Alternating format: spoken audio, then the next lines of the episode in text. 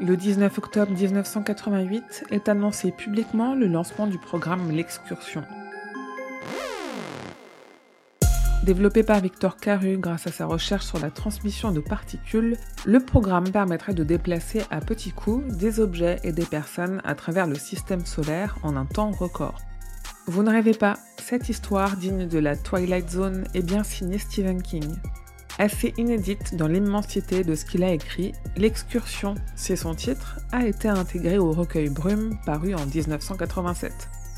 En réalité, il n'y a pas grand-chose de plus à vous dire sur cette histoire. C'était avant tout un prétexte pour vous démontrer une fois de plus l'étendue des sujets dont King est capable de traiter, lui qui est bien souvent cantonné à une seule étiquette.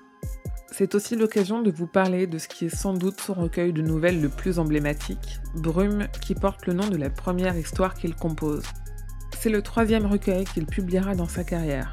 Aujourd'hui, il en a publié 11 et il n'a sans doute pas terminé, car si King excelle dans un domaine et réussit à mettre tout le monde d'accord, c'est dans sa capacité à écrire des nouvelles efficaces.